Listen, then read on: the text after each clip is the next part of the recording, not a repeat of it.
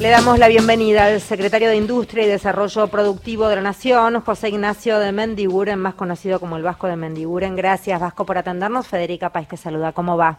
¿Cómo estás, Federica? Buenas tardes. Bien, ¿vacunado ya? No, ya tengo las cinco. Muy bien, vamos, vamos. Sí, sí, sí, sí. Ahí, ahí está creciendo mucho el COVID, así que hay, hay que vacunarse, tenemos que tener todos conciencia. A ver, Vasco, muchas cuestiones para hablar con respecto al área que te compete en cuanto a industria y desarrollo productivo de la nación. Empecemos con, con los diferentes programas que hay para cuidar el bolsillo. ¿Cómo están funcionando? ¿Precios justos, precios cuidados? ¿Cómo, cómo está haciendo la evaluación? A ver, el objetivo que se fijó el ministro Sergio Massa es ir sobre el próximo semestre a un índice que esté en 3, ¿no? 3,5, 3,4. Es decir, ya no hay nadie que pueda en Argentina pronosticar eh, una caída brusca de la inflación porque se sabe que eso sería a través de un costo social muy alto, ¿no? Entonces, lo que se está haciendo es, por un lado, ir a un, a un sistema de equilibrio de las cuentas públicas, por otro lado, para el corto plazo, ir a estos acuerdos que permitan, sobre todo, desinflar la expectativa inflacionaria. La inflación tiene mucho de estructural, pero tiene mucho también de expectativa. Hay quien te dice un 50-50.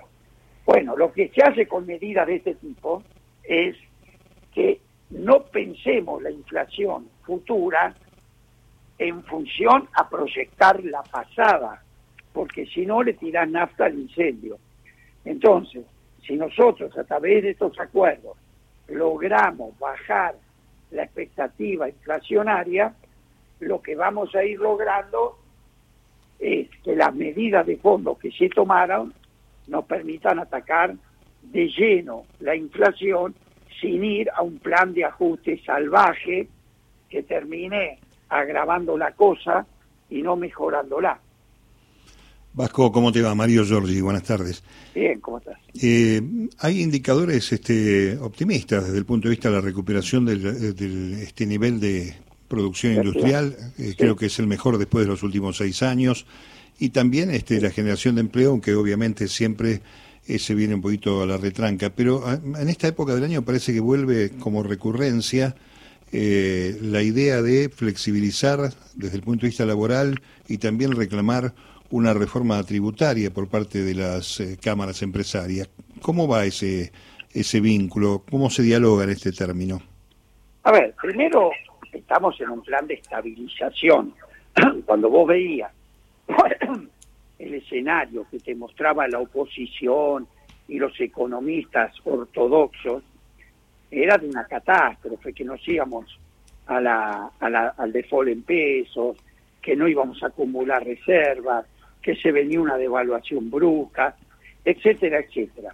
Todo eso, ningún pronóstico se dio, al contrario, se pudo resolver el tema del default, se evitó una devaluación brusca, el dólar en 400 pesos que muchos especulaban porque habían vendido dólar futuro, etcétera, no se dio. La economía este año va a crecer entre 5 y 6%. El sector industrial hoy está 14 puntos por arriba de la prepandemia, es decir, del año 2019. El nivel de empleo, estos datos oficial, ¿no? Hoy está uno de los más bajos de los últimos siete años, en 6,7%. El problema que tenemos, y lo tenemos claro, ¿cuál es? Que hoy la gente que está trabajando no le alcanza la plata.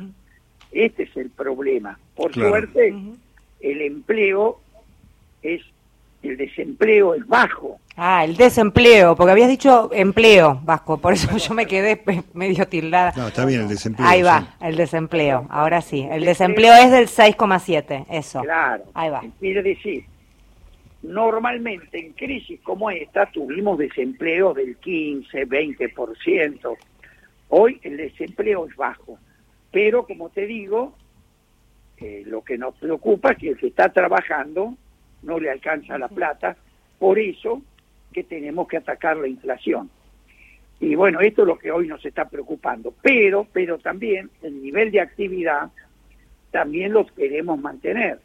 Por eso que te decía, hoy la inversión, que es lo que el gobierno anterior prometía y nunca trajo, hoy está en el 22%, que es el índice más alto de los últimos nueve años. ¿Qué quiere decir esto? Que hay como dos Argentinas, ¿no?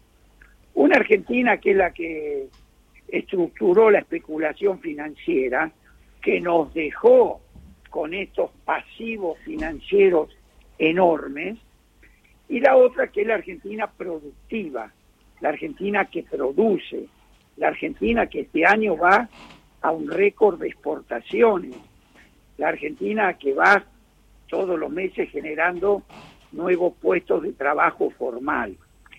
Pero bueno, nos, va, nos lleva tiempo recuperarnos, cuando además a la crisis interna, bueno, le agregas un panorama internacional que todos sabemos que es muy complicado. Hoy el mundo está pasando, atravesando la crisis inflacionaria más fuerte, más grave desde la Segunda Guerra Mundial. Y que eso también nos afecta a nosotros.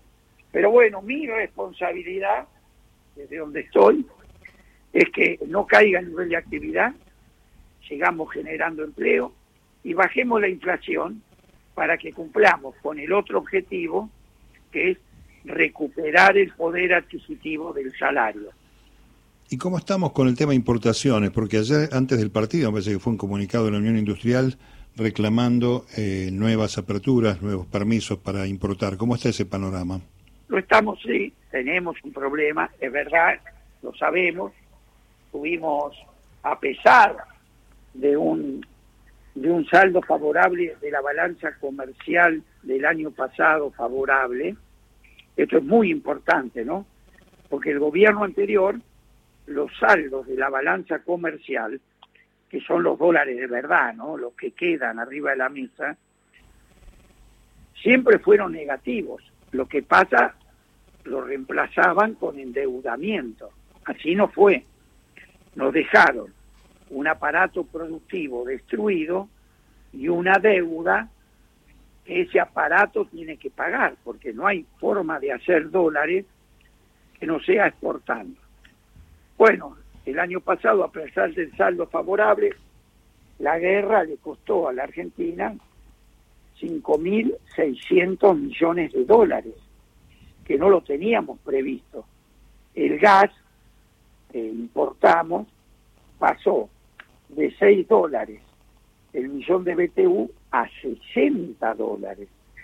Y bueno, el gobierno podíamos haber dejado de importar, pero se hubiera parado la industria y la gente hubiera tenido un invierno como le está pasando ahora a Europa. En Europa, claro.